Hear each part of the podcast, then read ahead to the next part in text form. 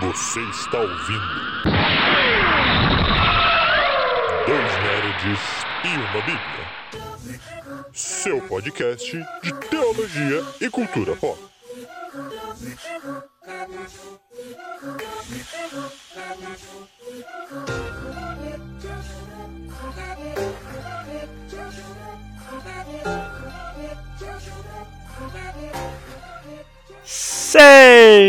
Sejam bem-vindos, meus amigos e minhas amigas, a mais um Dois Nerds e uma Bíblia.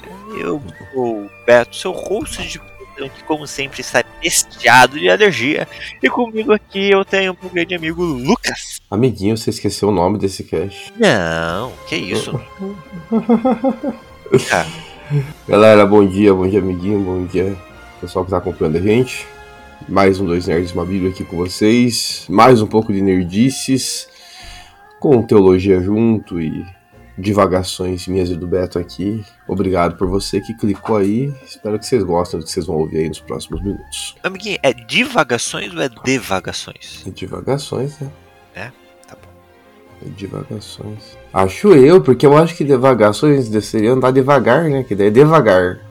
Ah, pode ser, pode que ser. vem dessa raiz, né? Deve ser divagação. Sinto eu que na minha fala, algumas vezes eu falo devagações. Mas eu sinto que é errado, eu sinto que divagações é o correto.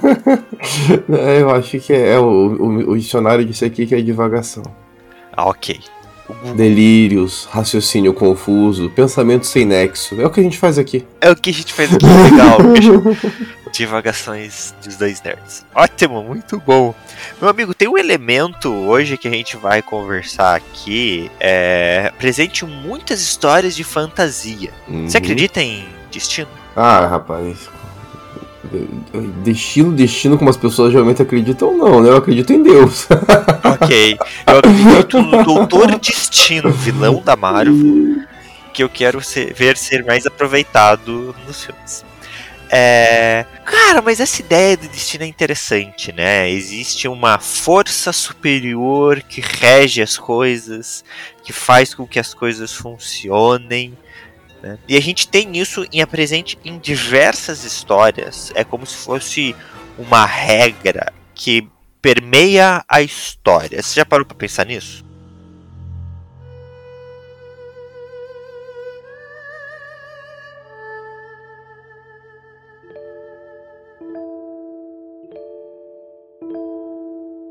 Eu já parei pra pensar e, na verdade, quando a gente volta da história mesmo, do, do pensamento, filó a filosofia nasce também com uma tentativa de entender isso, né? A busca dos filósofos lá atrás, um tempo muito, muito distante, os filósofos eles buscavam algo que eles chamavam de arqué, que era justamente essa razão universal que permeava o cosmos. Né? Então, inicialmente, a preocupação deles era com o cosmos. Por que, que as coisas é, se tornam? Por que uma pedra vira uma pedra? Por que, que a água corre desse jeito? Por que o rio anda desse jeito, né? corre desse jeito?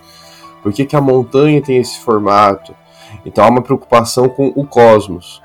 Aí depois, com Platão e com Aristóteles, muda mais para o eu, né? mais com Aristóteles até. Né? O porquê que o ser humano é do jeito que é.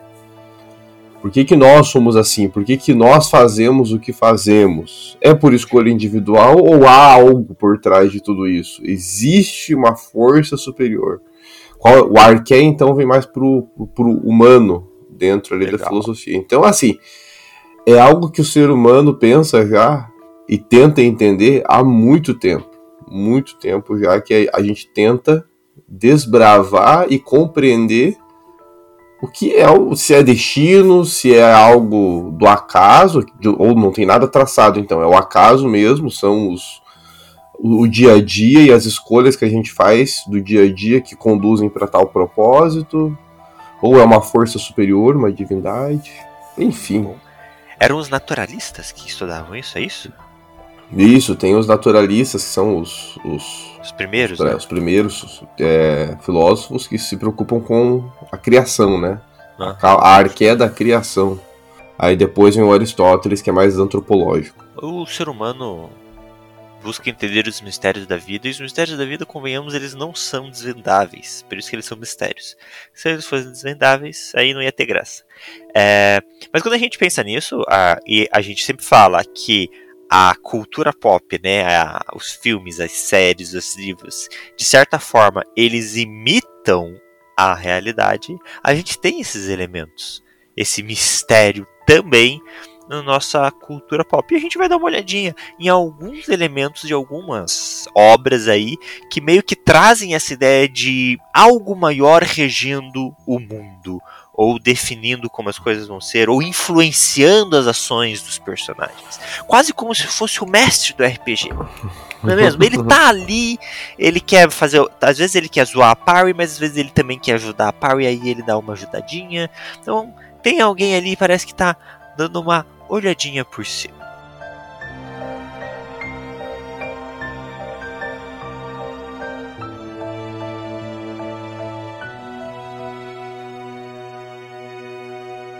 Inclusive a criação dessas histórias, né, é, dessas tentativas de explicar, quando a gente vai para as filosofias mais antigas para tentar entender o porquê das coisas serem assim, os gregos inicialmente viram como uma saída para responder isso nos mitos, que nada mais são do que esse tipo de coisa. O mito nada mais é do que uma tentativa de explicar o porquê as coisas são do jeito que são.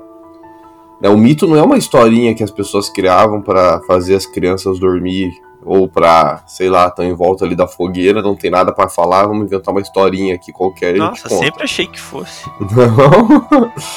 Mito é uma história que visa, apesar de ser fantástica e tudo mais, ela visa esclarecer algo a respeito desse arqué.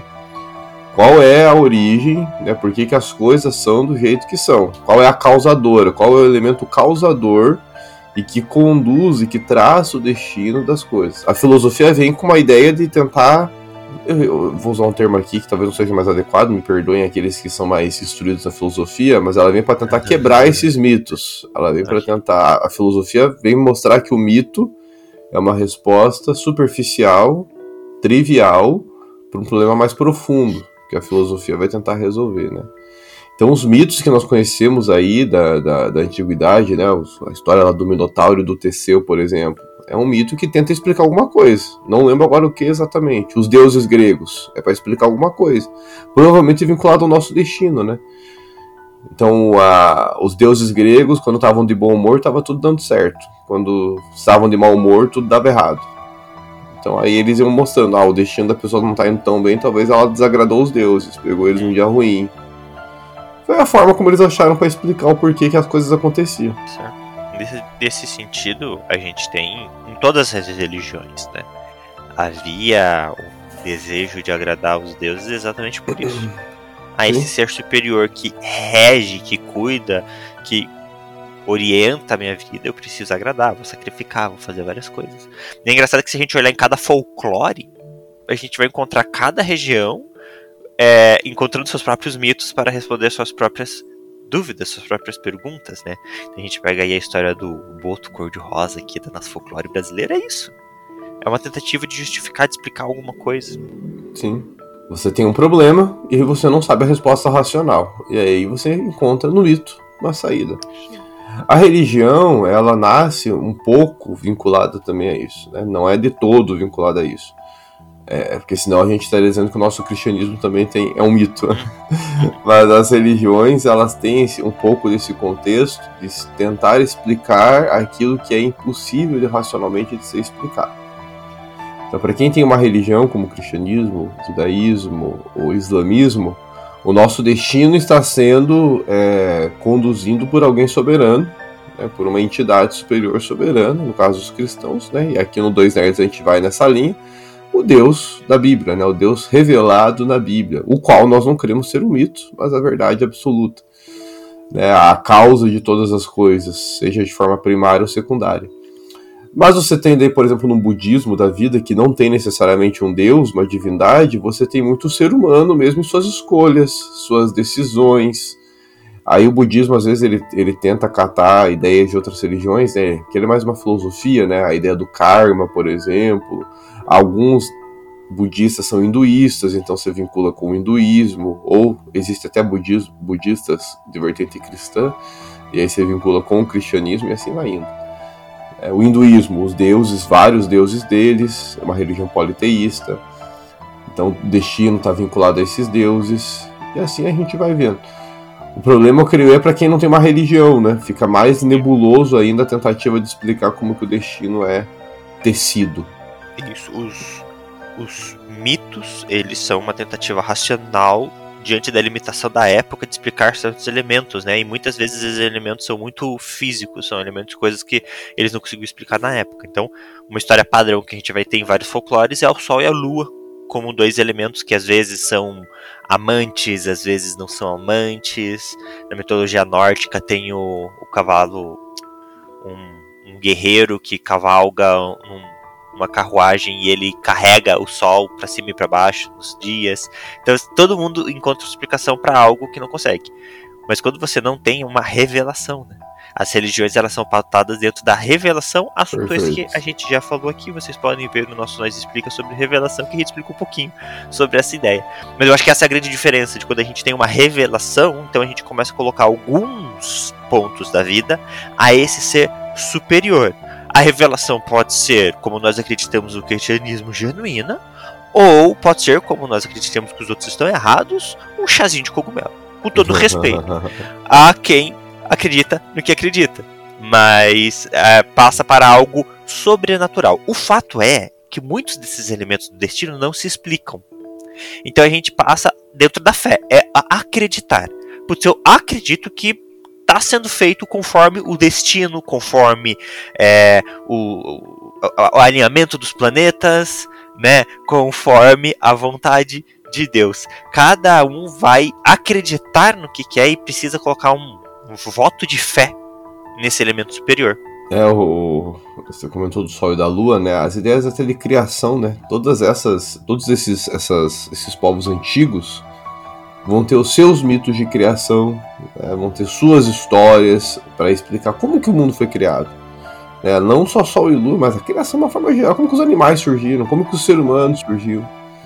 É, também é interessante a gente ver a ideia do, de uma destruição, né, de uma catástrofe e depois uma reconstrução, né, a ideia de destruir depois se construir. Tem histórias assim também todos, todos as, esses mitos mais antigos. A história da origem do mal, né, a origem do, da, da transgressão, da corrupção. Os mitos tentam explicar racionalmente como tudo isso aconteceu. É, cara, tem mito de muita coisa. Eu lembro quando eu estava fazendo mestrado, como eu estava trabalhando com os mitos do Tolkien, né? Tive que ler muito sobre mitos e tem mito de muita coisa repetido. Às vezes só muda, só muda o país de origem, né, o povo de origem e os personagens, porque a história em si é a mesma. E aí a gente vai vendo porque são povos que às vezes nunca tiveram contato entre si. A gente percebe como que o ser humano, isso é do ser humano mesmo, a tentativa de querer encontrar explicação para o que ele não conhece. Isso é algo do ser humano. A gente quer entender o futuro que é nebuloso para nós. A gente quer entender um passado que a gente não presenciou. A gente quer entender, a gente não se limita ao nosso presente. Eu quero entender os próximos passos da minha vida e eu quero entender o que aconteceu lá atrás em momentos em que nem humanos existiam ainda. É, é bastante curioso isso, né? E bastante frustrante ver como nós temos dificuldade de acertar essas respostas. Em geral, o ser humano está errado. Né? Sem a revelação, ele está sempre errado. Não tem como. A revelação é o único, é o único caminho correto que vai dar uma explicação sensata e verdadeira. Às vezes pode não ser sensata, mas é a verdadeira. Né? Que é realmente a percepção de Deus a respeito do que aconteceu.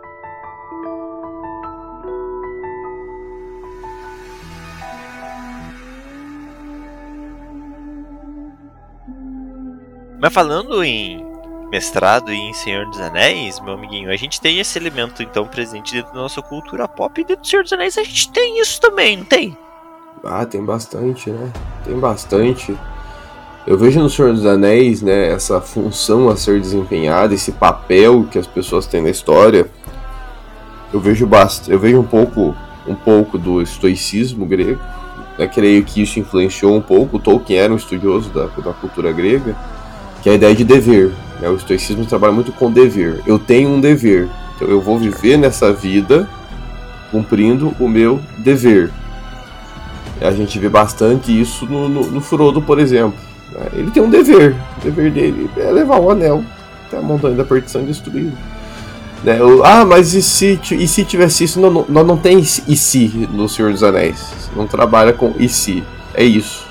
A história conduziu para isso. Agora você vai e siga o seu dever. É o seu dever, é o seu. É sua é, obrigação, é a sua função dentro de toda essa história que está sendo desenhada há muito tempo. Chegou o seu momento de contribuir com essa história. Eu acho interessante. Aí eu estou entrando no assunto do Senhor dos Anéis, o qual eu não conheço, mas eu fui apresentado aqui nas nossas gravações. Uhum. Nessa ideia da criação do universo do Senhor dos Anéis ser uma grande música. Eu consigo visualizar essa ideia de que cada pessoa na Terra-média tem a sua função a ser desempenhada, porque elas continuam cantando esta música. E quando a gente pensa numa grande orquestra, mesmo que a gente fale, nossa, para que 50, 50 foi para que 10 violinos? Cada violino tem a sua função na orquestra, não estão ali à toa é, não, não é que, nossa, tem violino sobrando, tem violino fazendo a mesma coisa e não serve para nada. Não. Quando o compositor pensa na sua música, cada elemento ali é importante. E eu gosto de pensar no Senhor dos Anéis pensando que o universo foi criado através de uma grande melodia, né? É, cada um tem ali a sua nota a ser tocada. Com certeza. É... Inclusive aos homens, né? A gente falou aqui do Hobbit, o Frodo, mas a gente vê no Silmarillion que os homens, inclusive, eles têm um um momento especial na canção que os, os, os Valar não participam dela.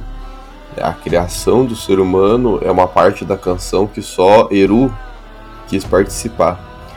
Né? É, há, um mistério até por trás de quem são os homens. Quando nascem os elfos, os Valar até estão esperando e tal. É algo esperado porque eles participaram da canção mas eles têm muita expectativa sobre os seres humanos. O que o Eru, o que Ilúvatar traçou para esse elemento da criação, que só ele cantou. Porque os demais elementos todos participaram da composição. E realmente a composição é uma ideia do dever. Né? A composição foi designando cada coisa no seu lugar e já dando seu propósito. Seu propósito é esse. Seu propósito é esse.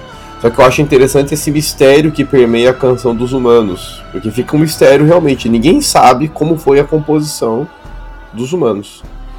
E aí acho que vem esse aspecto misterioso do próprio ser humano. Porque os elfos, amiguinho, isso é interessante em Tolkien. Os elfos, eles têm um, um dever meio generalista na ideia da Terra-média. Eles existem para preparar a Terra para os humanos eles existem para auxiliá-los na criação. Então os elfos eles não são, vamos dizer assim, uma criação misteriosa, eles são uma criação meio que já pronta o seu propósito.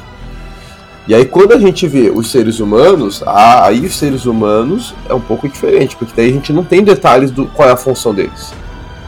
Tá, qual que é o dever? Eu não sei. E na verdade é mais ou menos isso que acontece com o ser humano de uma forma geral.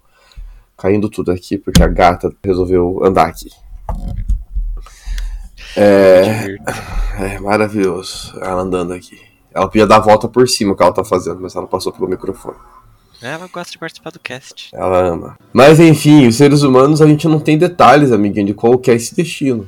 E aí acho que entra aquela peculiaridade, né? Cada pessoa tem realmente um dever individual. Diferente dos elfos, que tem um, um dever mais é, generalista de todos eles, eles têm uma função, um papel, um propósito na criação não tem algo individual, é algo coletivo. Eles têm esse papel. O ser humano já tem esse aspecto individual. Talvez cada ser humano tenha o seu dever, o seu papel nessa história. Interessante. É muito bom quando a gente pega uma obra e ela é profunda desse jeito, né? Porque o Tolkien, ele teve ele tempo e não tempo suficiente, infelizmente, para desenvolver tudo que ele queria dentro do universo do Senhor dos Anéis. Tem obras que não são tão profundas, mas é legal quando a gente pega uma obra que é profunda assim, dá pra confabular em cima dela. No? Mas esse é um elemento nossa, é um dos elementos principais, eu acho, que é o Senhor dos Anéis, né? O Gollum desde o primeiro filme, o Sam. Tem uma coisa que a gente olha no Sam, a gente olha nos Hobbits e a gente pensa assim, cara, por que, que essas criaturas pequenininhas estão se envolvendo numa coisa tão grande? É isso, eles têm ali a sua função, eles são mais importantes do que Legolas e Gimli, se você levar na moral. Porque o Pippin e o e o Merry, eles é, in- influenciaram lá os, os Ents e foram muito importantes para mexer com os Ents.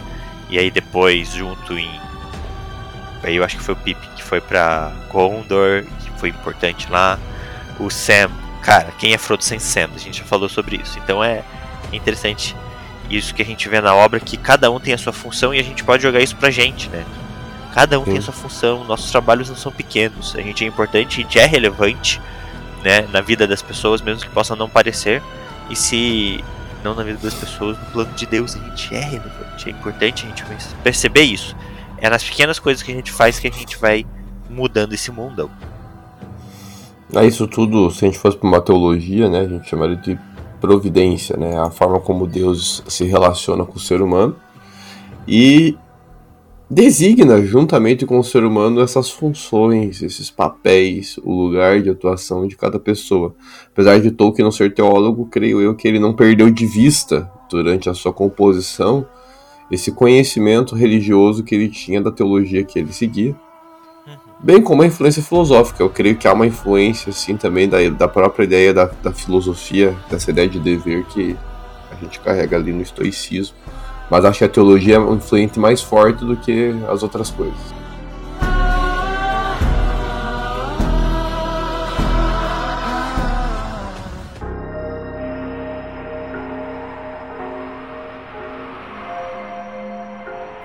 Tem uma obra, meu amigo, mais recente, que é extremamente profunda, a qual nem eu nem você estamos tão habituados com ela, então a gente não consegue desenvolver tanto em cima dela, mas que tem um destino a ser tecido, que é o grande roda do tempo.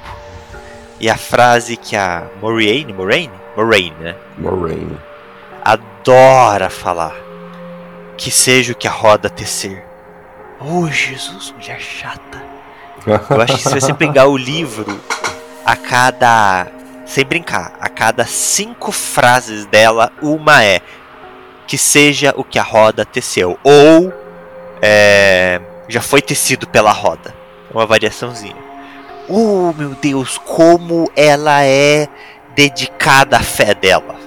Chega a ser irritante de tanta entrega que essa mulher tem ali para com a grande roda. É a saída que eles têm, né? É a saída que eles têm para a ideia de de dever também, de certa forma, né? Não tem muito o que fazermos. É, é, eu vejo no. Como o Beto falou, nós não somos peritos em roda do tempo.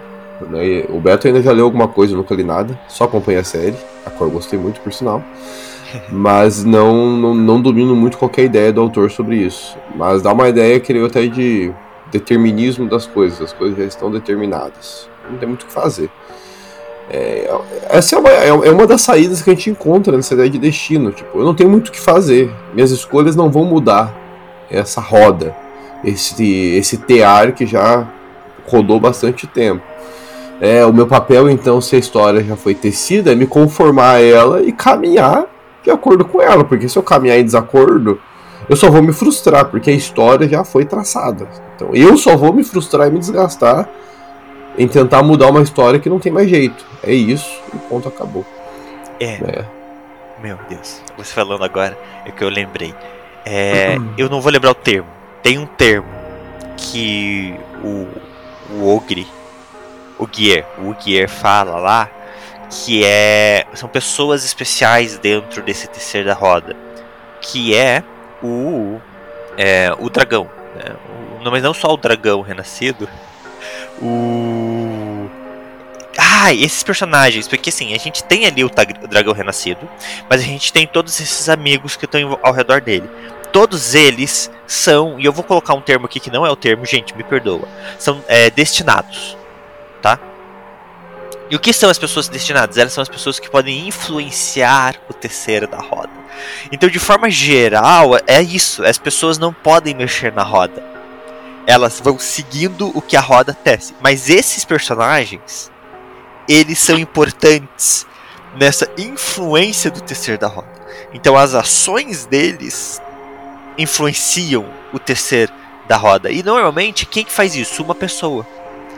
Mas aqui, na história da Roda do Tempo, no primeiro livro pelo menos, todos eles estão influenciando esse terceiro. Então, se eles vão mais para o bem ou mais para o mal, eles mexem nessa composição do que a roda está sendo.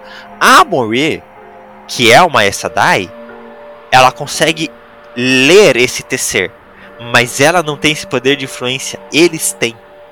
Olha só. E eu acho que isso é uma das partes muito mais frustrantes para ela e pro Guardião dela?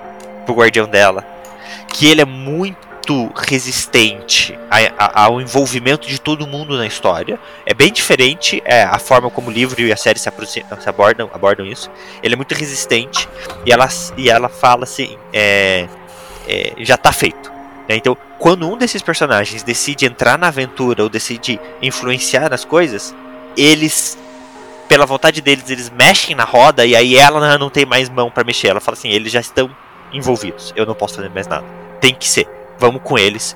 Porque é o que a roda teceu. Então eu acho muito engraçado como a história trabalha exatamente isso.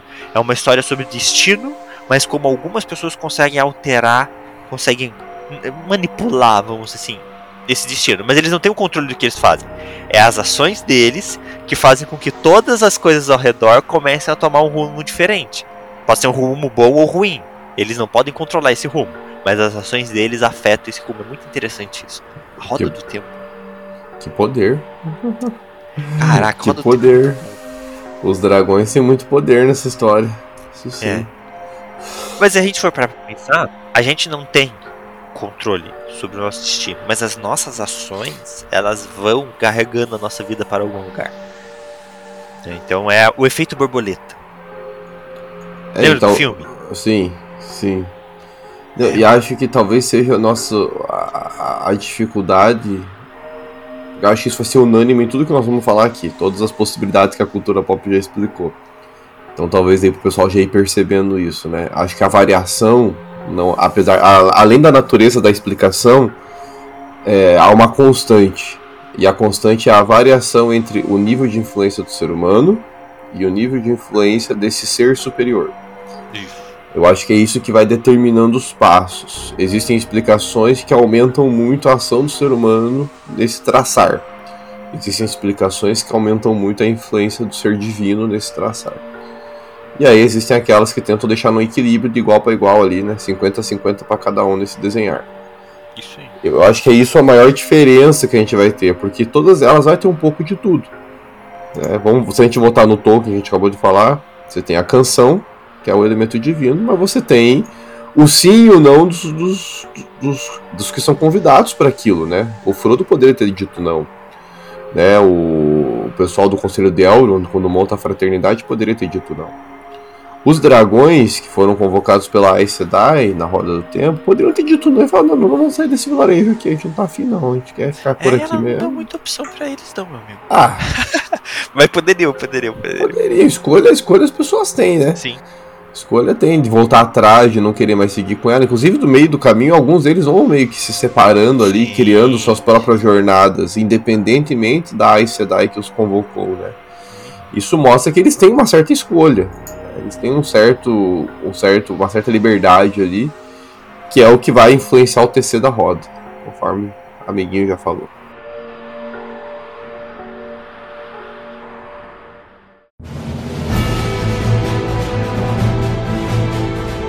Mas tem histórias, meu amigo, que trabalham com ideias mais fixas, assim como você falou, menos influência do ser humano e mais regras fixas. Eu, eu acho que nessas histórias a gente pode colocar uma grande função de leis. São histórias pautadas em, em leis, regras definidas, assim como o nosso mundo físico tem as leis físicas e eu não posso atravessar uma parede, a não ser que seja o Flash, por exemplo. É, algumas histórias são completamente, completamente pautadas em leis.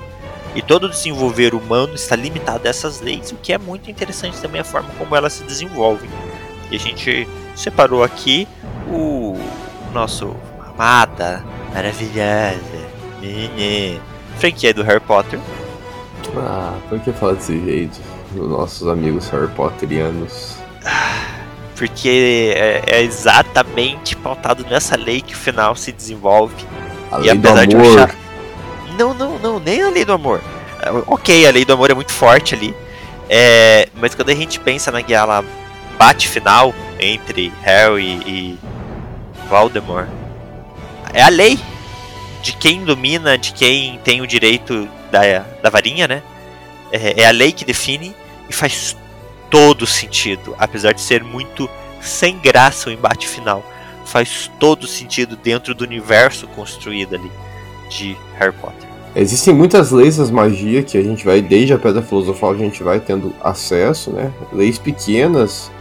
Então, por exemplo, menores de idade não podem usar magia né, em casa. É uma das leis. Lá em Câmara Secreta a gente fica sabendo o que acontece quando alguém usa magia em casa sendo uma criança. Tem a lei de que os bruxos não podem usar magia no meio dos trouxas. São segredos. Mas veja, são leis mais discretas, são leis mais normativas Uhum. é do dia a dia. Quando a gente vai amadurecendo em Harry Potter, a gente vai vendo que existem leis mais profundas. Existem leis mais desconhecidas que mesmo os mais sábios, porque Voldemort, apesar de ser um bruxo das trevas, ele é um cara que manja de magia, ele conhece muito de magia. Não é à toa que ele é o bruxo mais poderoso, é, em- em oposição ao Dumbledore, né? Mas ele é o bruxo mais poderoso do seu tempo. Então ele, ele, ele manja das coisas de magia, ele não é burro não. Só que ele, apesar dele ser muito bom e competente no conhecimento que ele tem de magia, ele não conseguiu dominar aspectos mais profundos dela. Que o Dumbledore, por outro lado, parece entender um pouco mais. Talvez não com profundidade, eu não acho que o Dumbledore entendia também com tanta profundidade assim, mas o Dumbledore conseguiu vislumbrar que existem coisas que, na verdade, o Voldemort não entende. O amor é uma delas, né? É uma grande magia ali que permeia Harry Potter. Uma magia muito bonita, né? Esse amor sacrificial. A gente comentou dela, né? É, Apesar de ser meio enfadonho às vezes ver lives gravadas, nós temos uma live que a gente gravou em fevereiro sobre Harry Potter. Você pode dar uma lida, uma ouvida lá. É, e ver com a gente a gente falou, inclusive, sobre isso, essa ideia do amor sacrificial. Mas tem outras regras que são mais esquisitas, né? A regra dos as três relíquias da morte, por exemplo, né? A regra que permeia elas, a varinha das varinhas. Oh. a- a- o fato da das três relíquias quebrarem as regras. São Pois peças é. que quebram as regras. É muito interessante isso também. Você ter objetos, artefatos com esse poder. Por quê? Porque foi feito um acordo, um desafio. E esse desafio foi cumprido. Então há também uma regra sobre isso. Sobre os desafios, sobre os acordos. Se as duas partes estão de acordo, essa regra vai entrar em ação. E ela afeta toda a dinâmica das outras leis. Ele tem uma varinha das varinhas, uma varinha indestrutível. A ideia da pedra da ressurreição é, ca é caótica, porque existe uma magia que diz que né, a, a, a ressurreição não é bem a coisa mais adequada, né? Magia não existe para criar vida. É, você tem uma pedra que traz pessoas de volta. Ela não tá criando vida, de certa forma, ela não tá violando a lei propriamente dita. É, não tá violando, mas ao mesmo tempo ela encontrou ali, na verdade, um subterfúgio, né? Um furo na lei para trazer alguém de volta dos mortos. Quebra o fluxo natural da vida. Sim. Aí você tem uma, um- uma capa de invisibilidade que, diferente das outras, não inspira. Porque existem capas no mundo de Harry Potter. Mas elas têm um prazo de validade, tem uma hora que desgasta ali o, elemento, a magia que deixa ela invisível. Mas a capa de invisibilidade Relíquia da Morte nunca desgasta, né? Ela deixa a pessoa invisível para sempre. E, inclusive ela foi usada no conto das Relíquias da Morte, né? O conto dos irmãos Everett, é o nome deles? Não lembro agora. Alguma coisa assim. Mas o conto dos três irmãos, é, o irmão que ganhou a capa de invisibilidade, ele usa pra fugir da morte. Isso também é violar uma lei, não é nem da magia, é uma lei natural, né? Você usa a capa pra se livrar da morte, e aí quando ele entendeu que era o momento dele, que ele falou, agora eu quero morrer, eu entendo que é o momento. Aí sim ele tirou a capa pra morte encontrá-lo. Olha só que coisa, ele violou a regra da natureza com esses três objetos, né? É curioso o que Harry Potter faz e eu acho que Harry Potter ele consegue fazer ao mesmo tempo que ingessa o traçar da vida, ele mostra que existem meios de flexibilizar mesmo esse destino. Né? Nada é engessado. No caso, nós temos a história dos irmãos Peveril, né? independente se ela é real ou não, né? ou se é um conto dentro da história de ficção. Os irmãos Peveril enfrentaram a morte. Né? E eles mostraram que é possível, portanto, flexibilizar o destino, vamos dizer assim. É, outro ponto dessa do destino muito interessante é o fato de que Harry só é o menino que sobreviveu por uma escolha de Voldemort. Poderia ter sido Neville. Sim. Aí é. temos Quem influências humanas. Quem que definiu o destino do Harry? O próprio Voldemort. Se o Voldemort tivesse ido atrás do Neville, quem sabe não seria o Neville o menino do destino. Eles tinham as mesmas, o mesmo padrão de configuração, né, diante da profecia. Então aquela profecia também Pode ser que ela só vislumbrava parte do futuro, mas houve uma influência humana ali no agir, quem sabe? É, novamente vem a questão da presença, né? Das escolhas, das decisões. Uhum. A Lilia também escolheu sacrificar-se pelo filho. Ela poderia ter fugido com ele, ela poderia, sei lá, ter largado ele ali, tentar. Embora seria uma mãe bem desumana fazendo isso, né? Mas largar o filho ali e ter feito as. vivido, vivido de forma diferente, sei lá. Mas ela escolheu ficar ali, ela e o, e o, e o James, Thiago, escolheram ficar ali junto. Eles escolheram Pedro Pettigrew, né, que foi o traidor, poderiam ter escolhido pois outro é. indivíduo. Aí vem a escolha foi humana, a escolha foi já algo traçado por leis da magia antigas. Então, claro, é insuportável. Eu não sei dizer, é um mistério. É um mistério. Mas tem interferências humanas aí sim. Outro que se pauta muito na lei é o nosso maravilhoso, já falamos sobre isso. Full Metal Alchemist. Que querendo ou não, os tabus em Full Metal Alchemist são elementos ali basilares do funcionamento alquímico na história do anime e apesar de não ter esse elemento divino propriamente dito é, como uma religião os alquimistas eles mexem com a essência da verdade da vida dentro do universo de Fullmetal, que é o próprio imagem de Deus. Ali, né, o portão da verdade tem aquele traçado, aquele desenho lá que tem até Adonai no meio e tudo mais. É o entendimento de Deus ali na, na história. E tá tudo pautado de certas regras, e eles têm que viver essas regras. Ou diante da quebra do tabu, como nós já falamos aqui também no outro cast, há consequências penosas é o, o rebote, como eles chamam. Eu acho interessante no, na ideia da verdade de Fumero, apesar de não ter uma religião realmente formal, a, a gente vê essa discussão, vou resgatar o que a gente falou lá no início de filosofia. Eu vejo nessa história do Fumero essa busca pela o que é a essência das coisas, porque a alquimia ela manipula a forma como nós visualizamos as coisas. Então eu vejo algo que é uma pedra, de repente essa pedra vira fogo. Mas no final isso acontece porque eles têm algum elemento, portanto, indo para a explicação filosófica, comum. Tem uma essência comum nesses elementos todos. E eu vejo em Fumero essa busca, né? eu vejo a verdade como essa essência. Né? Existe uma essência e existem limites que vocês podem ter para manipular essas essências. Vocês não têm um caminho aberto, não. Não é um. Não é um, uma casa da mãe Joana que vocês entram e fazem o que querem. Existem regras, existem normas, tanto é que os irmãos. É, os irmãos vão ser punidos por violarem um dos princípios dessas regras aí que a verdade estipulou para que não virasse casa da mãe Joana. E aí novamente a gente vê a valorização do ser humano nesse processo. O ser humano é alguém que não é fruto de alquimias. Eu não crio o ser humano na alquimia. Assim como aí, ó, ó pegando a ideia lá, fazendo vínculo com. A gente comentou sobre a, a canção do Tolkien. A canção ficou restrita à divindade. Os Valar não participaram. A alquimia também não participa do processo de criação. O elemento de criação do ser humano não é integrante da alquimia, é outra coisa. Eu não sei o que é também. A história não conta mas é outra coisa. O ser humano é peculiar. Ele não é só um elemento da criação. Ele tem uma posição diferenciada na criação. A Bíblia fala isso também, né? É o nosso lugar diferenciado na criação. Isso aí, os mistérios. Tanto que tem uma parte de Fumeto que é, é o. bem no começo. Que eles ajudam no parto, né? Do bebê. E aí o, o, o Eduardo ele fica doido.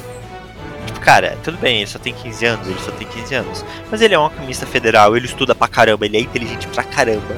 Não é só mérito de bater a mãozinha. Ele estuda um monte, ele estudou muito, ele é inteligente. Mas diante de um simples nascimento de um bebê, ele fica maravilhado com a vida. E ele levanta exatamente essa questão. A gente, alquimista, não consegue fazer isso. Não a gente não parte. consegue criar, não faz parte. E aí há, há maravilhas ainda na vida, há, há, há mistérios, há coisas assim que, nossa, velho, não consigo explicar isso, mas é maravilhoso. O Fumeto mostra isso muito bem.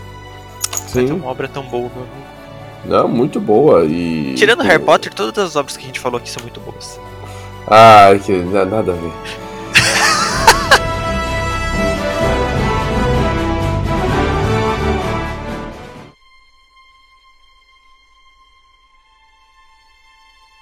Amiguinho, eu vou acrescentar mais uma aqui rapidinho que tem a ver com leis. Que a gente já falou em outros momentos, que é da própria, o próprio Nárnia, né? A Crônica de Nárnia também É. vai trabalhar com as leis, a, a lei da magia profunda.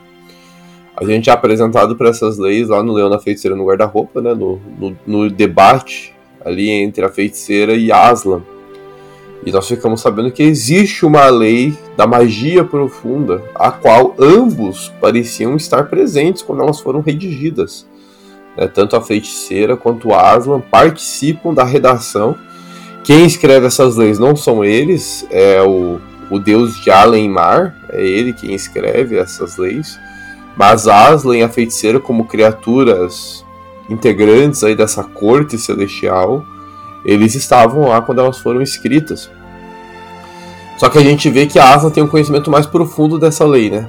Aslan, porque a Aslan é a figura de Cristo, né? Então ele é uma figura mais próxima, é, é o próprio Deus, vamos dizer assim, né? E o Aslan falou, tem coisa que a feiticeira também não entendeu, por isso que ela, ela deu É bola aquilo. fora, né? Você pode ler a letra, mas a promessa por trás da letra é só pra quem tem a, ação do espírito. A feiticeira só conhecia. Ela não estava dentro dos significados. Sim. E é interessante a gente ver que essa lei da magia profunda no Harry Potter, ela é. Ela- são leis. Potter ou do Harry Narnia? Potter, não, perdão, em Nárnia. Ah, tá. Ela é uma lei última, né? Então ela trata de assuntos grandiosos, que interferem no cotidiano, mas são grandiosos. Mexe com o destino é, eterno de pessoas, né? Mexe com destinos grandiosos das pessoas. E ela também pode ser quebrada em alguns momentos. A gente vê no Peregrino da Alvorada, né? Com, quando o ratinho chega com os demais nas terras de Alemar. Eles conseguem chegar nas terras de Alemar. Eles estão na porta do paraíso, só que eles não podem passar, com exceção de um, que é o ratinho. Há o ratinho, que é um herói fantástico, quem não deu Narnia ainda, é emocionante até essa passagem no Peregrino da Alvorada.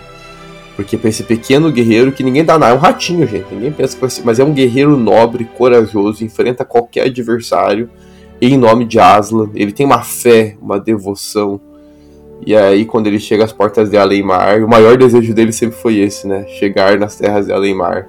E ali o Aslan então fala pra ele: Pra você eu vou dar o privilégio, se você quiser atravessar. E ele atravessa, é lindo, é chorável. Eu choro bastante nessas cenas. É. Essa cena é muito boa. É muito bonito a gente ver, então. Mas é uma violação da lei. Então é uma, é uma lei da magia, é uma lei. No livro, É. essa cena deles chegando né, ali nessa praia. É muito bonito, né? Meu Deus do céu. Encontrando o Aslan ali, aquela explica- Ah, é, é fantástico. Leonardo. É, na minha opinião, os três primeiros contos de Nárnia, porque ah, foram não, não na ordem que nos foi dada. Os três primeiras composições de Nárnia, que é o, o Leão Feiticeiro Guarda-Roupa, Príncipe Cássio e Peregrino da Alvorada, que são as três primeiras obras que o Lewis escreve da história de Nárnia, são as que têm os maiores ensinamentos a respeito de Nárnia. É inegável. é inegável o impacto dessas três obras. As reflexões teológicas que ela apresenta, gente, são excepcionais. Não desmerecendo as O outras. resto acaba desenvolvendo mais a história fantasiosa e ficcional do que esses elementos, né? Sim. É, você tem o, o sobrinho do mago vai focar na criação, né? Tem o cavalo e seu menino, que é uma história meio aleatória ali, né? Que surge, né? O terceiro, a terceira história. Mas tem sua importância também, tem seus ensinamentos. Tem a cadeira de prata, que eu lembro pouca coisa da cadeira de prata. É meio nebuloso na minha cabeça a cadeira de Eu preciso prata. reler a Cadeira de Prata. De todos, ele é o que menos me pegou Pois na é. época que eu li. Eu preciso relê-lo. E aí comigo também, porque é o que eu menos lembro. É, pois é. Eu Não sei se a história foi boa ou não, mas ficou nebuloso. E aí a última que é o juízo final, né? É como o fim, o fim das, das coisas. Mas enfim, eu só queria acrescentar Lewis, porque a gente falou tantos clássicos aqui da cultura É, pop e a gente esqueceu de. Nárnia. Justíssimo. E aí, meu amigo, a gente volta pra nossa pergunta basilar. Falando bonito hoje. Existe destino?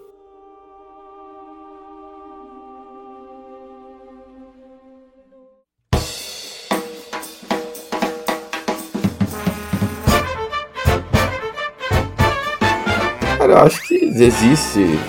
Novamente, vai muito da nossa fé nessa história toda, né? Eu acho que existe sim uma entidade superior, existe um plano, existe, um, existe uma história, mas existem as nossas escolhas que também integram essa história.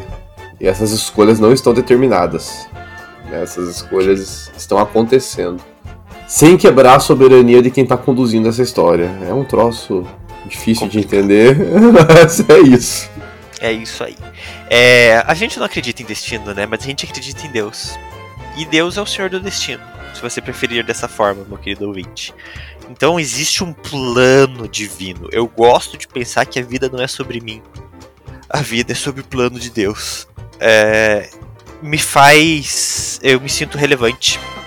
Dentro da minha insignificância, pensar que eu tenho uma função a cumprir nesse plano. Que eu tenho algo a fazer nesse terceiro da roda divina. Ao mesmo tempo, obviamente, eu não sou ninguém importante, então eu sou extremamente substituível. E a minha vida, ela tá ali diante de Deus.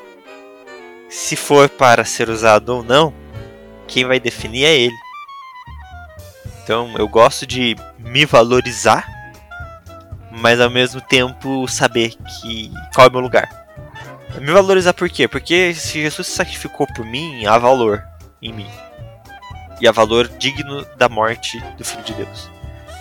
Mas também entender que, da mesma forma que há valor, é, não é tão valoroso quanto o plano absoluto de Deus. Então a história não é sobre eu e sobre o que eu vou fazer. Mas a história é sobre esse plano de redenção como eu posso ajudá-la. Mas a história é sobre ele. Eu acho que uma, uma, história que me ajuda a entender essa relação entre o meu lugar no plano de Deus e minha contribuição com essa história e a grande história que Deus tem traçado, que eu acho legal. O Beto usou a ideia história e eu também vou uso a mesma palavra sempre que eu vou passar sala de aula. Deus tem uma história, ele sabe o início, ele sabe o meio e ele sabe o fim. É, só que existem muitas influências por trás dessa história. Tem muita coisa acontecendo. Só que apesar de ter muita coisa acontecendo, o fim é o mesmo. É o fim que a Bíblia já fala pra gente. A Bíblia já dá, a Bíblia já dá o fim da história. Esse fim não vai mudar, ele já tá traçado. É, é isso. Então a, a ideia de história acho que ilustra bem o negócio. Que daí você rompe com a ideia de determinismos. Deus conhece a história. Os caminhos para chegar a esse fim da história estão sendo traçados. Isso sim estão sendo traçados. Mas uma história que me ajuda a tentar ter mais tranquilidade, talvez, e mais fé nisso, é a história de Esther. Eu acho maravilhoso a história, maravilhosa a história de Esther. Quem aí ainda não leu eventualmente o livro de Esther, acho que vale a pena a leitura, em especial o capítulo 4. Esther não era para ser rainha, no fim virou rainha. Né? Era uma rainha improvável, mas passa ali na, na- no teste seletivo, né, na prova de seleção. Vira rainha ali do Reaçoeiro, sendo uma judia. É, portanto, ela tem uma posição de autoridade diante do povo, e principalmente uma posição próxima diante do rei. E quando o rei dá um. traça um, um decreto por influências do Amã para destruir o povo hebreu, o Mardoqueu fala, ó, Esther, chegou tua hora e tal, tá na hora de você se mexer. Só que a Esther tá com medo, e ela fala, eu tô com medo, né? E aí vem o famoso, uma famosa frase do Mardoqueu que falou, ó, se você não quiser, não tem problema. Porque Deus, o fim da história, é Deus, Deus já traçou. E ele vai nos livrar. Porque isso é promessa, isso é aliança. Deus vai livrar o seu povo dessa desse momento de tribulação. Então, ó, veja, Deus traçou o destino. Mas vai, cabe a você estar decidir, eu vou fazer parte disso ou não. Eu quero fazer parte dessa história. Eu quero ser o instrumento que Deus vai usar para que essa, esse destino seja traçado. Aí nós temos o elemento humano participando aqui desse processo. Existe uma decisão. Decisão que foi dada inclusive a nós, amiguinho, que temos aí chamado ministério, fomos fazer teologia por vocação, não por profissão mas por entendermos que Deus nos vocacionou para isso. A gente poderia ter dito não. A gente ainda pode dizer não para muita coisa, inclusive. Né? Isso quer dizer que a história de Deus parou? Não, a história de Deus continua. Ixi, ele não depende de mim e do Beto para essa história ser traçada. Não depende de você que está nos ouvindo. E graças a Deus por isso que ele não depende de nenhum de nós. Mas ele convida a gente diariamente, né? E aí, vocês vão participar? Vocês vão fazer isso que eu tenho chamado vocês para fazer? Eu acho que a Bíblia trabalha nessa linha. Né? Existem coisas que Deus determina, que Deus faz, sim, existem. Mas existem coisas que ele tem uma grande história e ele convida. E aí, vocês vão fazer parte disso? Eu dei dons, eu dei talentos. Como que vocês vão responder? Eu coloquei vocês no posto de reis, rainhas do povo. Vocês vão se omitir ou vão assumir a responsabilidade dessa posição em atendimento ao meu chamado e aquilo que tem surgido, né? E eu gosto como Deus ele é insistente em alguns pontos, né? Glória Jonas Deus, é né? uma história que me mostra a insistência de Deus em dar a chance pro ser humano fazer parte. É, Elias é uma história que me mostra a insistência de Deus em dar a chance da pessoa fazer parte. E Paulo é uma história de que me mostra isso.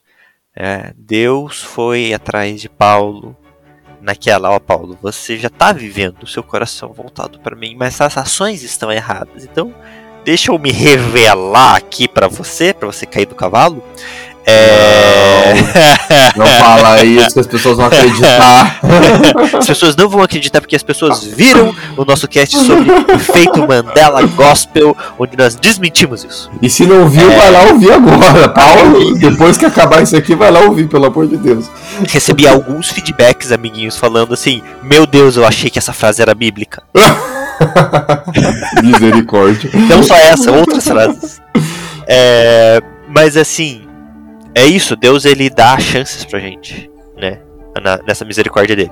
Eu separei aqui pra gente também um texto absolutista de Deus. Tá. Jesus. O Lucas mostrou pra gente Deus dando a, a opção: ó, vai acontecer, você pode fazer parte disso. Mas como ele falou, o destino tá traçado, né? O final já tá feito. E tem um texto em Romanos 9 que ele é meio absolutista, né? Texto difícil. Me dá trabalho em sala de aula esse texto. Sério? Ah, me dá trabalho. Caraca! Não, porque pra mim esse texto é simplesmente a, predestinação divina explícita. É isso. É, Romanos 9 a 11 me dá trabalho. 9 a 11. É, no caso aqui, o Paulo tá falando sobre quem é bom, quem é mal, o que aconteceu, a história de Israel. Ele tá discorrendo lá, né? E aí ele fala assim, quando ele fala sobre o Isaac, Isaac não, o Jacó e o Esaú, né? Ele fala no 13, como está escrito, amei Jacó, mas rejeitei Esaú. E aí o próprio Paulo fala, então, o que diremos? Acaso Deus é injusto? De maneira nenhuma. Pois ele diz a Moisés: Terei misericórdia de quem eu quiser ter misericórdia, terei compaixão de quem eu quiser ter compaixão. Portanto, se isso não depende do desejo ou do esforço humano, mas da misericórdia de Deus. É a parte do destino que a gente está falando aqui, gente, que o ser humano não vai influenciar. O final da história ele tá escrito. É, então, dentro disso, às vezes a gente pensa: ah, mas nossa, será que será que Deus vai mandar todo mundo pro inferno? Deus vai ter misericórdia de quem ele quiser ter misericórdia. Que ele vai ter compaixão de quem ele quiser ter compaixão. E isso está dentro dos é, preceitos divinos. Isso está dentro dessa, quem sabe. Soberania, decretos. Com certeza da soberania. É, tem, tem a ver com a presciência de Deus, né? Deus já sabe o final da história. Ele está consciente do final da história. E é isso. E a gente. A nossa salvação é individual, no sentido de que a gente não pode carregar o peso da escolha dos outros. Se as pessoas escolhem viver ações que vão as afastar de Deus, apesar do conselho dos justos, a gente não pode carregar um peso por causa das escolhas deles. Porque a misericórdia de Deus é para cada um conforme a vontade dele, dentro da misericórdia e da compaixão dele. Esse texto, ele é muito importante. Pode te dar trabalho da sala de aula, mas ele é muito importante.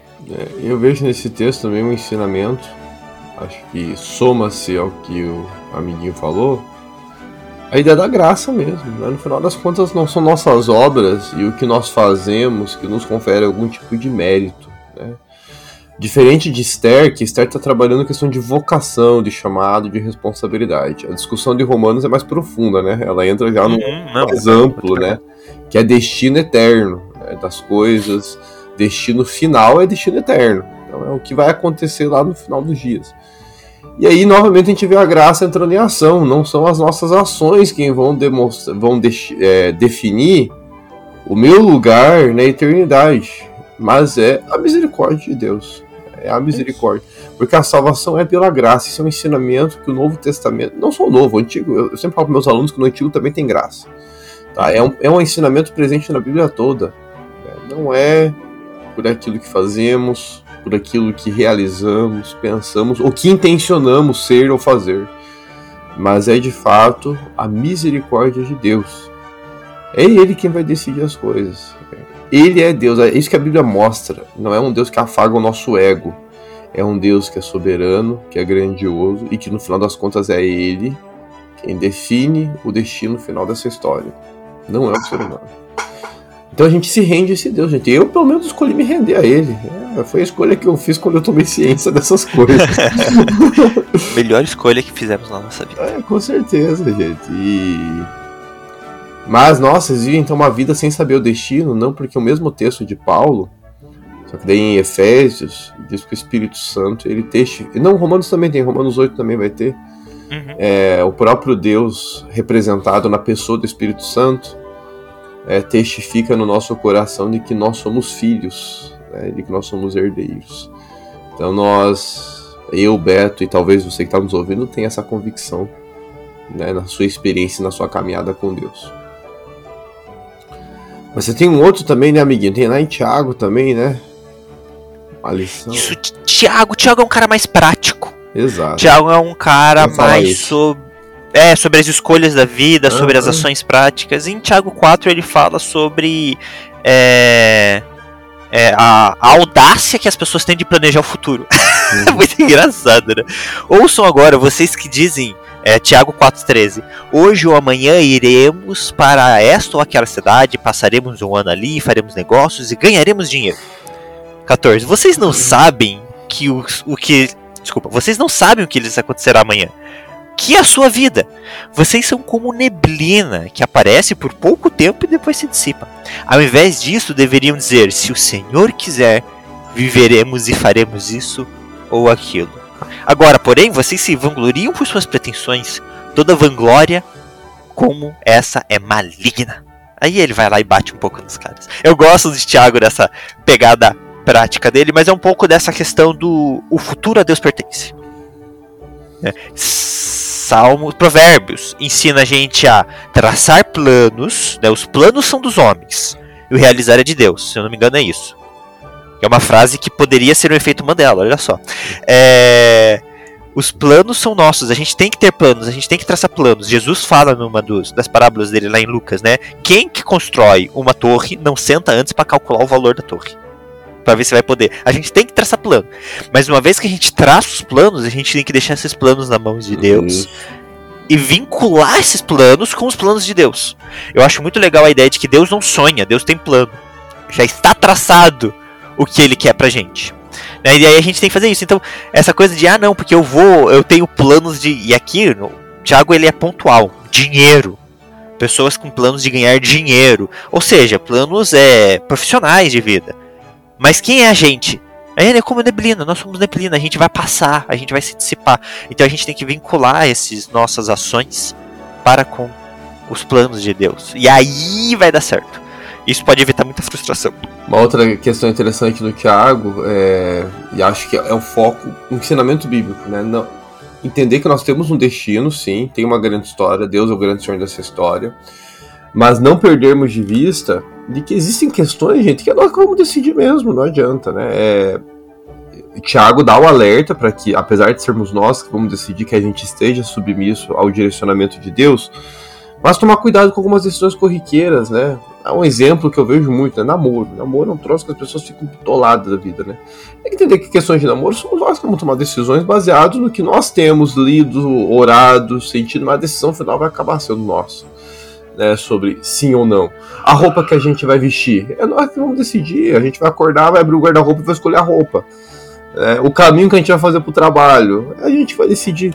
Só que, lógico, se a gente está numa vida de constante oração, é, essas escolhas, de certa forma, estão agradando aí o nosso Deus e tudo mais. Tiago é bem prático, ele fala de dia a dia, como o Beto já destacou.